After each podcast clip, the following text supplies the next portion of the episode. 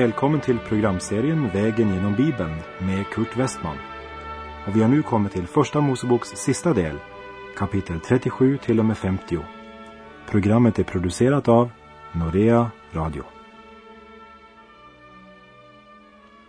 Ja, vi håller fortfarande på med kapitel 37 i Första Mosebok. Och vi avslutade förra programmet med att Jakob, eller Israel som han nu heter, sänder Josef till Sikem för att se hur det står till med bröderna. Sikem var ju ett eh, farligt område för Israels söner. Det var ju där de så fegt lurade alla Sikems män och begick massmord. Och så blir Josef sänt till detta farliga område runt Sikem för att kontrollera hur det står till med bröderna. Och för eh, sammanhangets skull så repeterar vi verserna 12 till 14 och läser alltså kapitel 37 från och med vers 12.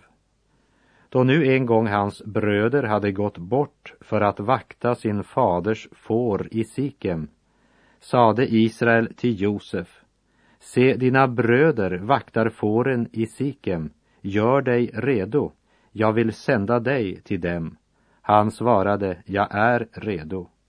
Då sade han till honom, gå och se efter om det står väl till med dina bröder och om det står väl till med fåren och kom så tillbaka till mig med svar. Så sände han honom iväg från Hebrons dal och han kom till Sikem. Där mötte han en man medan han gick omkring villrådig på fältet och mannen frågade honom, vad söker du? Josef är ute och söker. Han har kommit till Sikem och där strövar han omkring på betesmarkerna utan att se sina bröder. Han möter en man men säger ingenting till honom om vem han är eller vad som är hans ärende. Men denna man på Sikems fält börjar undra vad den här främlingen söker, han som nu vandrar runt här i Sikem, för han ser att han inte är en man ifrån Sikems område.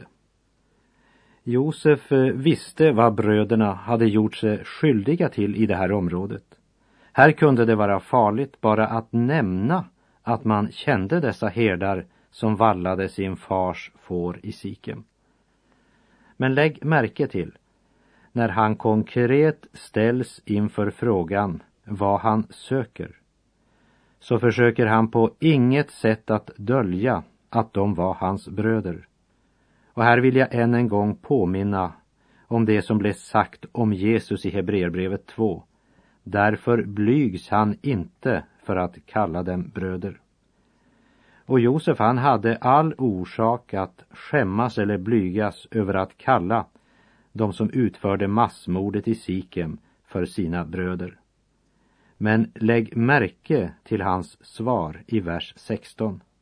Han svarade, jag söker mina bröder. Säg mig var de vaktar sin jord.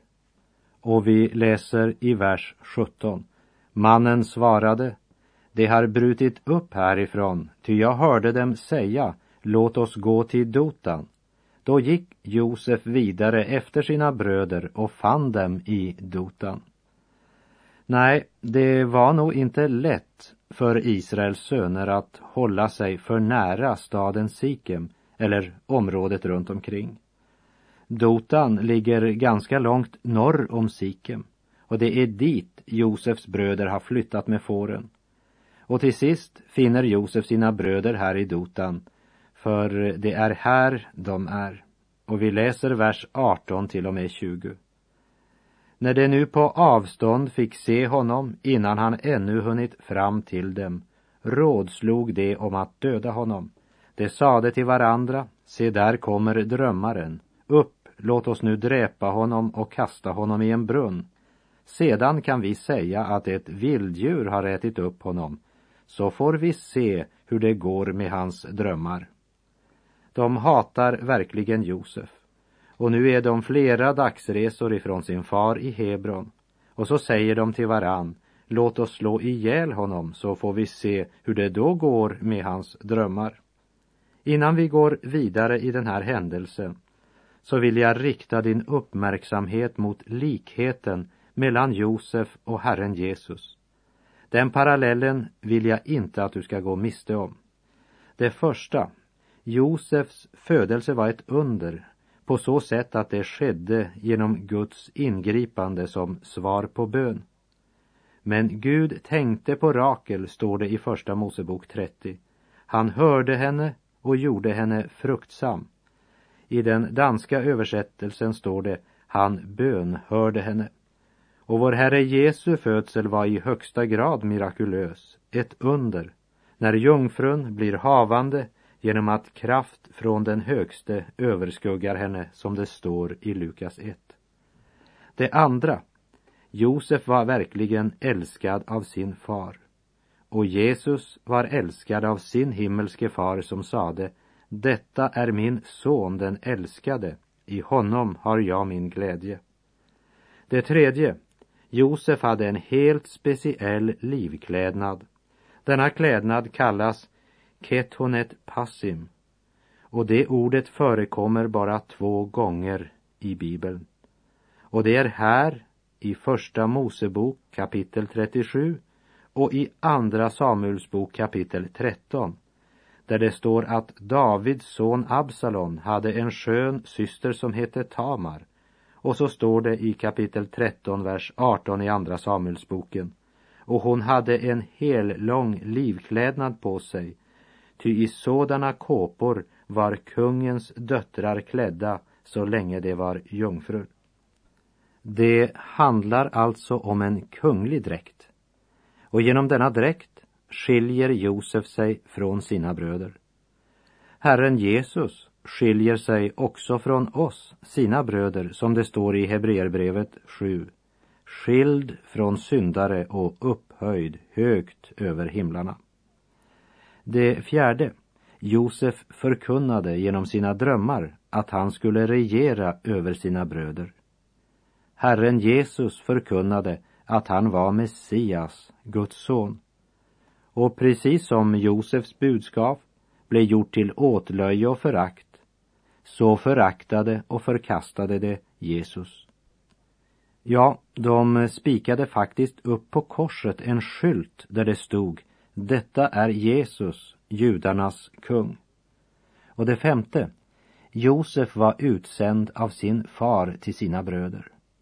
Jesus var utsänd av sin far till sina bröder och han gick först till de förlorade fåren av Israels hus. Och det sjätte, Josef var hatad av sina bröder och Jesus var verkligen utan orsak hatad av sina bröder, som det står i Johannes 15, 25. Men ordet måste gå i uppfyllelse som är skrivet i deras lag. De har hatat mig utan orsak.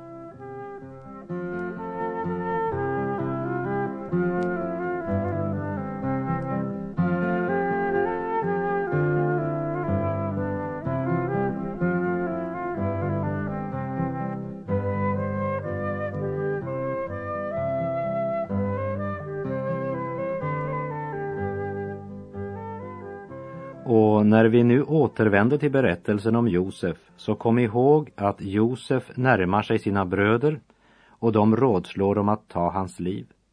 Han bär en kunglig dräkt eller klädnad som markerar hans höga ställning i familjen. Och kom ihåg att Josef är yngre än sina bröder och ändå var han i en högre position än bröderna. Så atmosfären är full av hat och svartsjuka ja, på randen till mord. Ruben har ju redan förlorat sin ställning som den förstfödde. Men vi ser lika väl här en god sida hos honom och hans omdöme var betydligt mera moget än brödernas. För de ville på inget sätt böja sig för Josef. Skulle jag böja mig för honom? Man är redo att betala ett högt pris för att slippa böja sig. Man vill ge sin far den djupaste hjärtesorg. Man vill förbryta sig mot sin bror och man vill synda mot himmelens Gud. Ja, hellre det än att böja sitt hjärta och sinne. I Hebreerbrevet kapitel 12, vers 14 och 15 står det Sträva efter frid med alla och efter helgelsen. Ty utan helgelse får ingen se Herren. Se till att ingen försummar Guds nåd och att ingen bitter rot får skjuta skott och göra skada. Många kan bli förgiftade genom dess inflytande. Syndens bittra rot hade gjort livet surt för dessa bröder. Själen hade blivit fattig och tom och man var inte fri och glad.